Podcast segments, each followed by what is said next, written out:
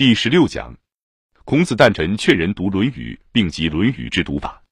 第九节，九，朱子著《论语》有三大长处：一、简明。古今著说《论语》之书多矣，读朱注最为简单明白。二、朱注能深入浅出。初学可以简读，成学可以深读。朱注可以使人终身诵读不厌。三、朱注于义理、考据、词章三方面皆优。宋人长于义理，故以。然朱注与考据、训诂亦极精善，且又长于文理，能于《论语》之章法、句法、字法体会深微，故《论语》以朱注为最盛。尤毅十七八岁时，偶在家中书架。翻得青竹毛西和四书改错石印小字本，读之惊喜，不忍释手。待黄昏，宜就庭外力读。其书批驳诸著，分类分条，基于通体无完肤。于是愚陋无知，仅知诸子乃宋代大儒，又知读《论语》，必兼读诸著，而毛氏何人，则不知也。又其分类，如有关天文、地理、公事、衣服之属，凡所讨论，余皆一无所知。读其书，使余之学问之广大，若另见一新天地之存在。越后读书渐多，知有所谓汉学、宋学之别。又久之，读书亦多，乃至极论、考据、训诂，清代治汉学诸儒未必是，诸著亦未必非。其后几二十年，在北平书寺又购得毛氏四书改错之大字木刻本，再读之，乃知毛氏虽博辩，其书识不能如诸著。之广大而精微，回忆少年时初读此书之心境，不觉恍然自失。盖清如自号治汉学门户之见甚深，凡诸著错误处，积清如二百数十年之搜题绝发，基于晋家博正，待所谓秋野性，苟有过，人必知之矣。然亦有诸著正确，清如存心立意，转以自现。时于在北平，见学者群推刘宝南《论语正义》。鄙薄诸著不读，心知其非，故一时风气所趋，亦无法究挽。及抗战时在成都，并中读诸子语类，一日仅能读数条而止，卷籍放置不读，亦不读他书。约半年读语类始毕，乃知诸子著《论语》于义理亦有错，并多错在性与天道等大纲节上。此乃成朱与孔孟学术思想分异所在，亦以多为清儒所纠淡。然善言义理，仍推诸著，断非清儒所及。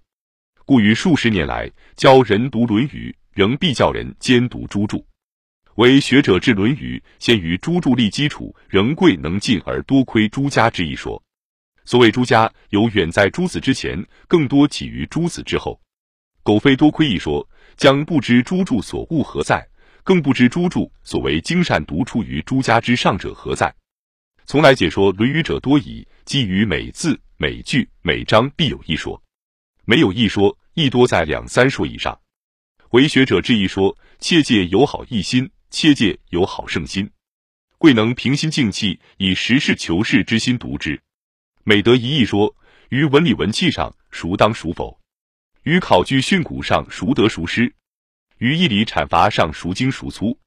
贵能细心寻求。《论语》本文若平淡易简，然学者能寻此求之，一说之外复有一说，众说纷纭，而各有所见，亦各有所据。正在此等处，可以长聪明，开思悟，闻见日广，识虑日精。仅于《论语》一书能如此求之，而义理、考据、词章三方面之进意，有不知其然而然者，有日新月异、一深一远，以真欲为学之上乘而初不自觉者。然至《论语》之一说，亦不贵贪多，不贵欲速，不贵在限定年月以内，必尽搜《论语》之一说而辨之之，只贵于诸著外，随时得一书或一说，即取与诸注对比，通一说即或通一说之进意。如此从容缓进，乃为可贵。与自来香港，即有意为《论语》作一新解，虽尊诸注而不专守诸注，欲一说胜诸注者，尽改以从。而意欲仿诸注之，力求简明，力求能深入而浅出，力求于义理、考据、词章三方兼顾，务求自中学生以上皆能通读。由望成学之士读我注意，不以为笔显，怀此心已久，屡一稿而皆未切。三年前在美国积半年之力或成初稿，后又在自教读。前年冬通读一过，去夏又再读一过，一再细读，今已过半，多所改定。今冬当可复印。自问自书，虽不能取诸注而代之，然读诸注者，必当再读无书，然后于《论语》亦于有入门易进之望。此则于之志愿所在也。